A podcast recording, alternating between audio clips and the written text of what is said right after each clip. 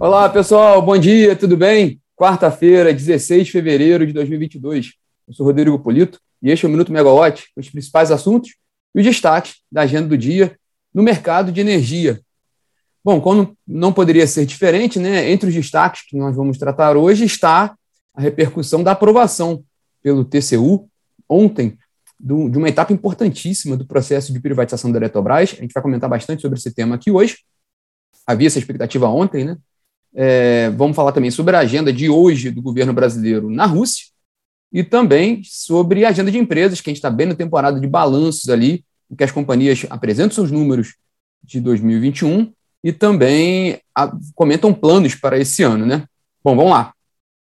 Hoje devemos ter né, a repercussão no mercado e no setor elétrico da aprovação pelo Tribunal de Contas da União da primeira etapa do processo de privatização da Eletrobras, que consiste justamente na, no valor a ser adicionado às concessões das usinas da empresa e com a definição do bônus que outorga. Né? Por 6 a 1, 6 votos a 1, a Corte de Contas aprovou a modelagem que prevê um valor adicionado de 67 bilhões de reais, sendo 25 bilhões de reais o valor do bônus de outorga das usinas. A maioria dos ministros acompanhou o voto do ministro Haroldo Cedrais, que já tinha sido proferido no ano passado, e apenas o, o ministro Vital do Rego confirmou a expectativa que havia, né, de que faria um voto contrário, né, com uma outra linha, defendendo que o valor adicionado da descotização deveria ser de 130 bilhões de reais, praticamente o dobro do montante definido pelo Conselho Nacional de Política Energética. Nossa equipe acompanhou de perto esse julgamento ontem, né, e a matéria completa está toda na plataforma feita pela Camila Maia e pela Natália Bezutti, vocês podem conferir ali os detalhes do, do, da reunião. E também, como a gente mencionou aqui, a descotização, essa, essa primeira etapa do, do, da reunião do TCU tratou justamente desses valores relativos à descotização. A gente comenta muito sobre isso aqui, né? É, são aquelas usinas da Eletrobras que, que operam sob regime de cotas lá da MP 579, elas têm preço fixo e, e, na prática, um valor muito abaixo do preço do mercado, porque elas já são usinas amortizadas. A, a, a operação prevista em tirar essas cotas, né, liberar a Eletrobras para negociar energia ao preço que ela achar mais adequado no mercado, mas para isso ela vai ter uma nova concessão de 30 anos e aí sim deveria deve pagar esse recurso ali para, para a União para que ela possa ter de novo esse prazo de 30 anos de operação dessas usinas.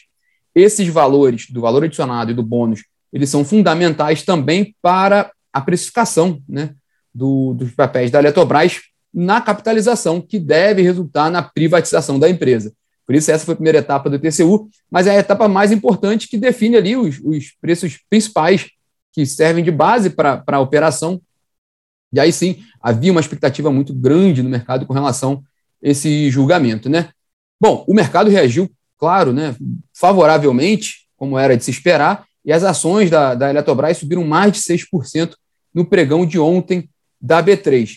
Hoje a gente vai acompanhar também como é que vai ser esse desempenho no mercado e também ver as repercussões de especialistas no setor de energia. Pelo lado político, é, um, o resultado de ontem pode ser lido sim como uma vitória do governo federal, dado que ele tem a agenda econômica do governo federal é muito baseada em concessões em atração de investimentos privados e privatizações.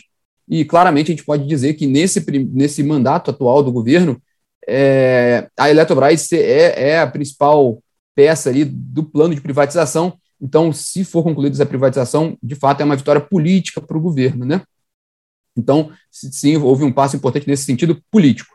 É, falando em passos, os próximos passos né, da capitalização da Eletrobras na semana que vem tem a Assembleia de Acionistas da Eletrobras para aprovar o plano de o, o, plano de privação como um todo, né? a descotização das usinas, a segregação da eletronuclear de Itaipu para a nova estatal, né, a NBBPAR. Inclusive, esse é um ponto que precisa ser aprovado pelo TCU, mas a expectativa do mercado é uma, que é uma aprovação bem menos turbulenta do que foi essa do, do dos valores. Né?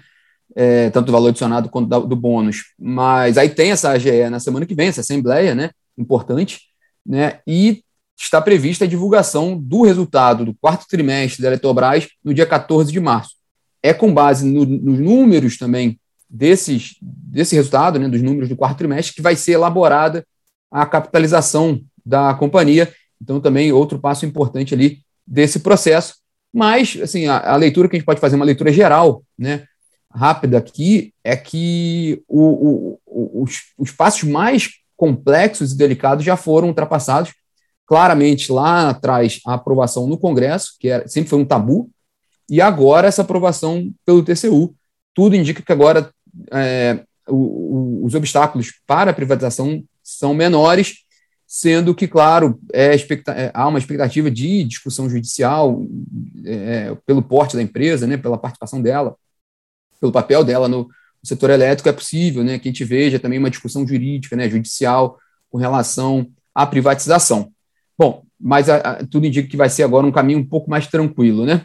Bom, o, vamos para a agenda do, do, governo na Rússia, né? O presidente Jair Bolsonaro e o ministro de Minas e Energia, Bento Albuquerque, estão na Rússia, né, nessa semana, onde, onde cumprem agendas de compromissos.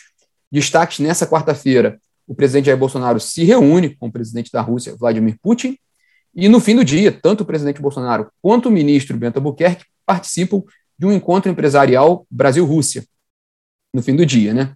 É, outro dado interessante aqui de, de, de, governo, né? Hoje, às 5 horas da tarde, aqui no Brasil, o ministro da Economia, é, o Paulo Guedes, se encontra com a frente parlamentar do biodiesel, é, e é um encontro importante também, porque o setor de biodiesel tem alguns pleitos, inclusive aquela discussão com relação ao teor do biodiesel no diesel, que ficou determinado, por enquanto, né, o patamar de 10% para 2022. O, o setor queria um patamar acima, né, um teor acima de 10%, como já estava sendo feito antes, mas o governo tem muita preocupação com relação à inflação, dado que o preço do biodiesel no ano passado estava impactando os preços do diesel, e a gente está vendo essa, essa pressão inflacionária tanto no ano passado quanto nesse ano, né? Então, essa discussão também é importante que, vai, que, que vai haver hoje no Ministério da Economia, às 5 horas da tarde, né?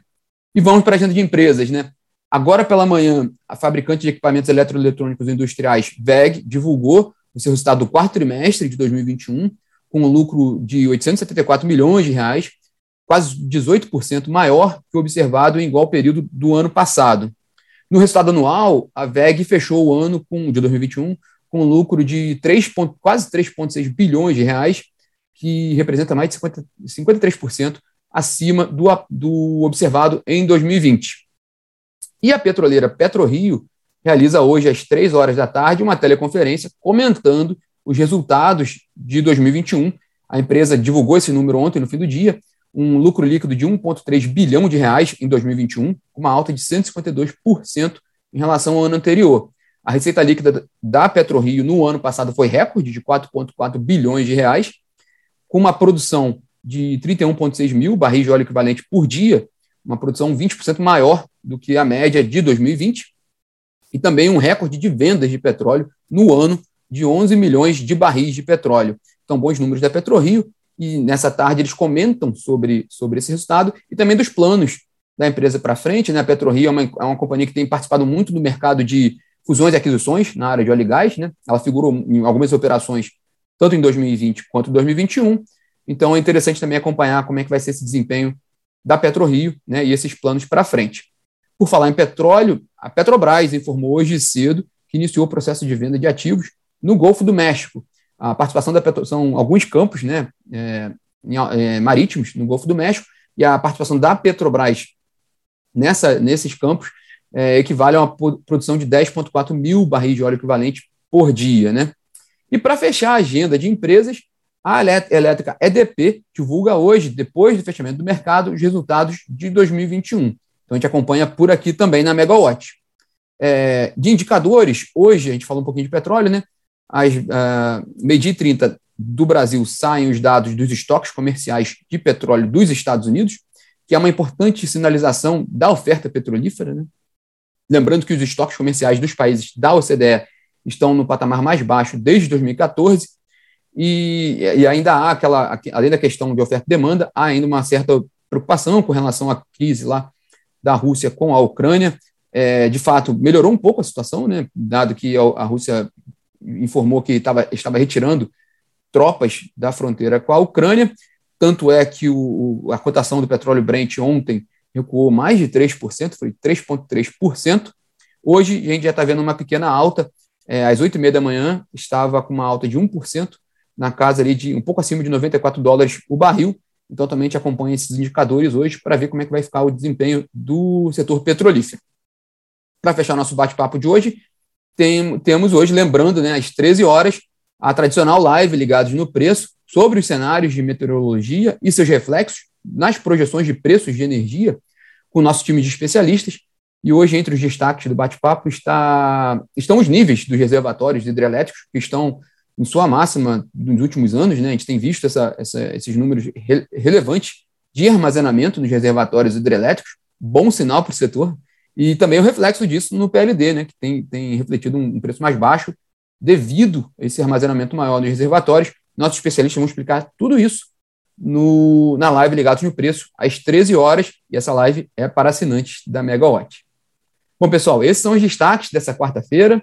Tem bastante coisa pela frente. Sigam conosco na plataforma para acompanhar o, as atualizações do dia e amanhã a gente está de volta aqui. Tchau, tchau.